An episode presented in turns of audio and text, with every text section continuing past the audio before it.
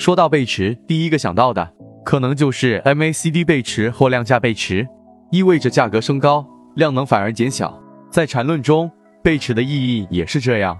比如一个上升走势代表多方力量的获胜，但这个力量不会一直延续下去吧？总有一天会跌下来，然后形成向下走势。但在跌下来之前，多方力量肯定会有撑不住了，脱力的表现就形成了背驰。所以背驰在缠论中的意义是来判断一个走势是否快要走完了。出现背驰就意味着这个走势呈衰弱趋势，说不准哪天要完结，可以开始找买卖点了。通常来说。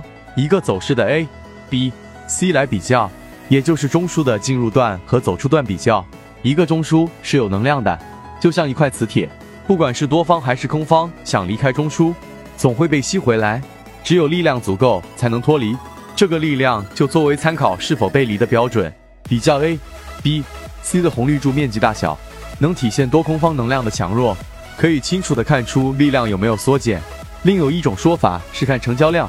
但在缠论中，对于成交量并不怎么看重，因为如果上涨段是由涨停组成的，那成交量则没有什么参考意义。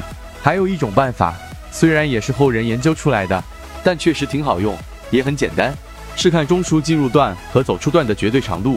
绝对长度就是真正走出中枢的长度，走出的长度越来越短，则说明脱离磁力的力量越弱，可能即将被重新吸回中枢价格区间。而这往往就代表着新的走势的开启，所以把中枢的进入段和走出段，也就是 A、B、C 的绝对长度做比较，也能观察出背驰的现象。还可以与 MACD 结合使用。如果一个走势中 B 的绝对长度小于 A，那 B 走完可能随时就会完成走势，所以此时不建议有任何买卖点，尤其是买点风险较大，那就是没有背驰，B 完成后 C 走的距离可能就会更高。如果 C 还是没有背驰，那接下来可能就会出现 C、D 等，直到背驰产生，走势才会慢慢结束。但一般一个走势走到 C 基本就完结了，很少能走出 C、D 的走势来。原因是由于人们的交易习性来的，除非习性改变，走势定义才会被改变。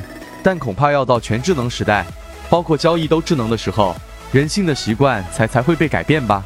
别看背驰简单，也建立在走势之上。如果走势没研究明白，还是先把基础搞扎实。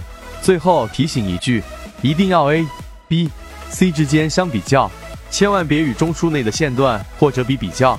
本来背驰了，看成没有背驰，重仓杀进去就会被割。